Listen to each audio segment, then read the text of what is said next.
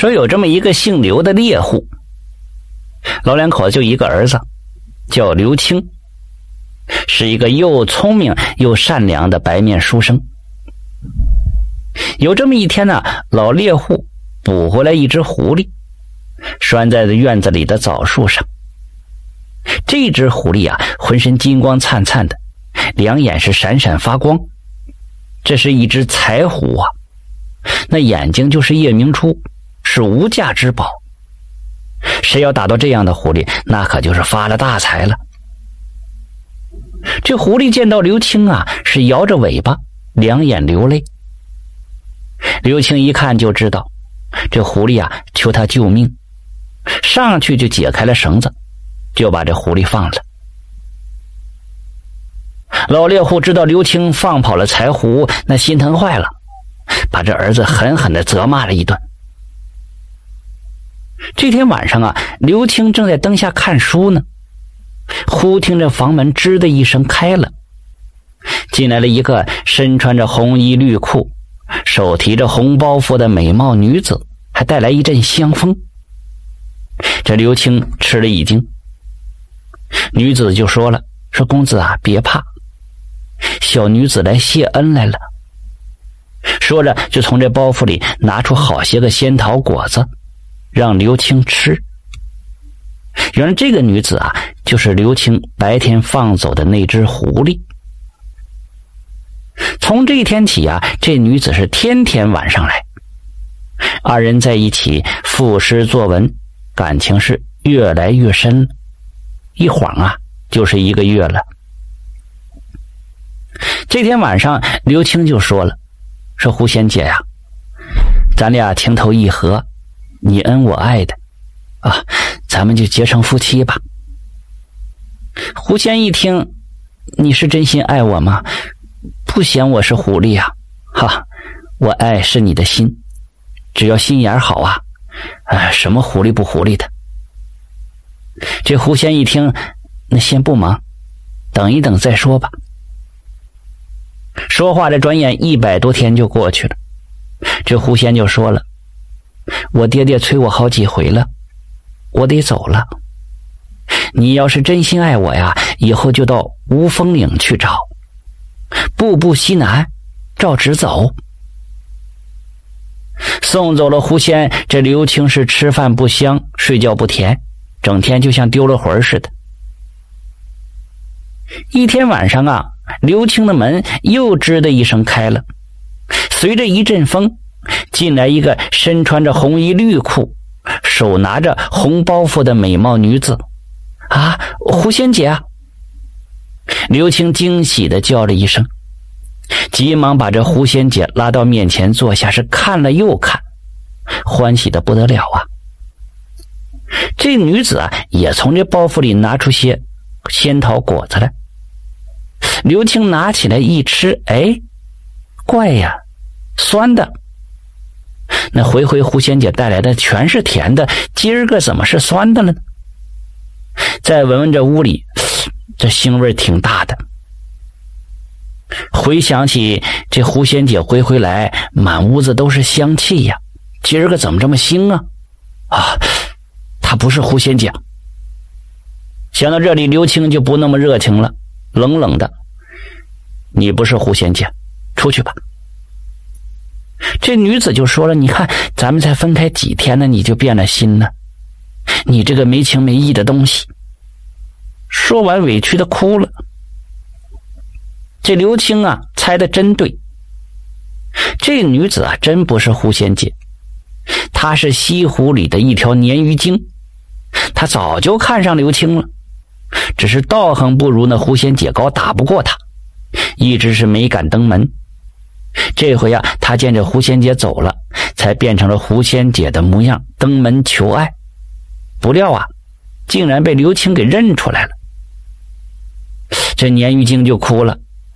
那就算我不是狐仙姐，我哪长得比她差吧？刘青就说了：“啊，不是模样美不美、差不差的事，要看心好不好。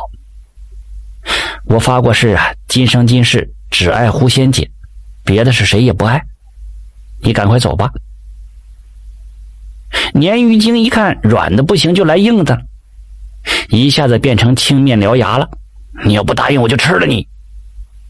但是刘青并不害怕，妖怪，哼，你再厉害也夺不走我这颗心呐！鲶鱼精大怒啊，我就要你的心，猛扑过来，就把刘青心给摘走了。第二天，老两口子见儿子惨遭杀害，那哭的是死去活来啊！棺材停了三天，正要出殡呢，从西南上来了一个红衣女子，来到灵棚，趴在棺材上是大哭表弟。家里人挺纳闷这哪里来这么个表姐呀？得，先让她哭吧，哭够了再说。这女子哭了一会儿啊。见人都出去了，就掀开那棺材盖来，解开那小包袱，拿出一颗人心来，放进了刘青的肚子里，吹了一口气。这刘青啊，哎呦一声，挣扎着坐起来。他看见狐仙姐一把是拉住他的手势，又喜又悲呀。狐仙姐就对刘青说了：“他知道西湖里有个鲶鱼精，早晚是要来害他，没敢走远。”是他打死了鲶鱼精，夺回了刘青的心的。二人正说着呢，狐仙姐突然惊慌起来了：“不好，爹爹追我来了，我得快走！”说罢，一闪身就不见了。这刘青死而复生之后啊，对这狐仙姐就更加的思念了，一心要去无凤岭找她。爹娘也不知道这无凤岭到底在哪。怕这路程远不放心，就劝他不要去了。可是咋劝他也不听，只好备了马匹银两送他上了路了。这刘青就朝西南方向走啊走啊的，一路上翻过了无数的山，是过了无数的河呀。走着走着，带着银子就花光了，他就把这马卖了，卖马的钱花光了，他只好要饭走。这刘青不停的走，见人就问这吴风岭。有这么一天夜里呀，他睡在一片树林里，睡到半夜，忽然听两个女子在说话，一个就说了：“说姐姐，你没听说吗？前面村上刘员外那千金头疼的厉害，直打滚儿，老员外请了多少医生也治不了，眼看着就不行了。老员外贴出告示了，谁要给治好了呀？”就许配给谁？另一个女子就说了：“哎，我听说了，其实这病最好治。那小姐的脑袋里生了小虫子，用养够了十年的老母鸡皮连糊三张就好了。”刘清静听这声音好耳熟，像是在狐仙姐在说话，他就四下找，但是看不见人。第二天，刘青就来到了前面的村上。果然看见墙上贴着告示，上去一把撕下来了。守护告示的人就把他带到了村里。老员外一听他能治好女儿的病，就把他领到了绣楼上。刘青一看这小姐的长相啊，不由得惊呆了。这天下竟然有这样美的姑娘啊！他做做样子，好了没？就按夜里听来的办法，让老员外。去弄这老母鸡皮，连糊了三张，嗨，这小姐的病果然好了。老员外是大喜呀，摆上了酒宴答谢救命恩人。在席间，老员外就提出了要把这女儿许配给刘青，并让他留在府中享受荣华富贵。但是这刘青的心里只有狐仙姐，对着老员外就说了：“你的好意我领了。”可是我不能答应啊！于是把千里寻妻的事情就说了一遍。这老员外见他医术高明，又是个忠烈男儿，很敬佩他，就赠送他了一匹追风马，又赠送好些的银钱。歇了两天，便送他上路了。这刘青还是不停的往前走啊。老员外送的钱又花光了，又把马卖了。这时候，他遇见一个老头这老头就告诉他，说是这乌峰岭啊，离这不远，只隔着一条通天河。刘青一听这乌风岭快到了，大喜，谢过这老人，急忙就往前赶。又走了两天，果然前面是一条大河，拦住了路。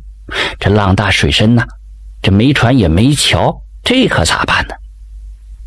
刘青就犯了愁了，嘴里直念叨：“说狐仙姐呀，狐仙姐，我为你吃了万般苦，好不容易来到这里，想不到这条河绝了我的路啊！”他正念叨着呢，只见对面飘飘忽忽来了一只小船。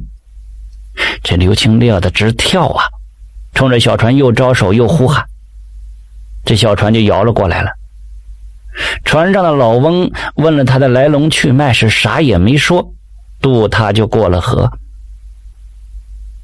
到了河那边啊，这老翁领着刘青来到了一个山谷。只见一座石屋坐落在半山腰里，这房檐上挂着玉米棒子和谷穗子。这老翁就对刘青说了：“说我就是你要找的狐仙姐的爹爹。”你要娶她这形式行，你得给我种三年地，喂三年猪，再浇三年花。刘青一听，那行，只要能见到狐仙姐，别说九年了，九十年也行啊。就这样，刘青就在这里种了三年地，又喂了三年猪，又去浇花。老翁指着一盆花对刘青说了：“你啥时候把这盆花浇开了？”啥时候就能和狐仙姐见面了？刘青是天天浇花啊，盼着这花快快的开，见到狐仙姐。整整的浇了三年呢，这盆花终于开了。狐仙姐从这花蕊里走出来，可把刘青乐坏了，扔了水壶，一把拉住日夜思念的狐仙姐，话都没说一句呢，泪水却滚了一脸。狐仙姐也是一脸的热泪，扑到了刘青的怀里。老翁在一旁看见了，就骂了：“哼，没羞耻的东西！”骂着呢，照着狐仙姐的脸就吐了一口黑气。立刻，如花似玉的狐仙姐一下子就变成了丑八怪。老头就说了：“哼哼，他本来就是这个长相，你要不嫌弃呀，就娶了吧。”刘青就说了。说他就是块黑炭呐，俺也不嫌弃。听了这话呀，狐仙姐一把拉住刘青的手：“公子啊，莫怪爹爹无情，这是他对你的最后一次考验。”这时候啊，老翁望着刘青也笑哈哈了：“哈哈，孩子，常言道，路遥知马力，日久见人心呐。你是真心爱我女儿的，老汉算是亲眼所见。”我就成全你们吧。说完，手往这山腰里一指，山腰里哗啦啦流出了一股清泉水。狐仙姐就跑过去，捧起那清泉水洗起脸来了。洗一把呀，变一个样；洗一把，变个样。洗着洗着，就洗出了原来的模样了。再洗啊，那比原来更好看了。刘青是又惊又喜呀。狐仙姐啊，让他也来洗。刘青啊，也是洗了一把，也变个样。他连洗了十来把，一下子变成了十年前英俊少年的模样。就这样，这一凡一仙呐，终于结成了美满的夫妻。婚后，他俩回老家，父母还健在呢。一家四口人呐，和和睦睦的生活着。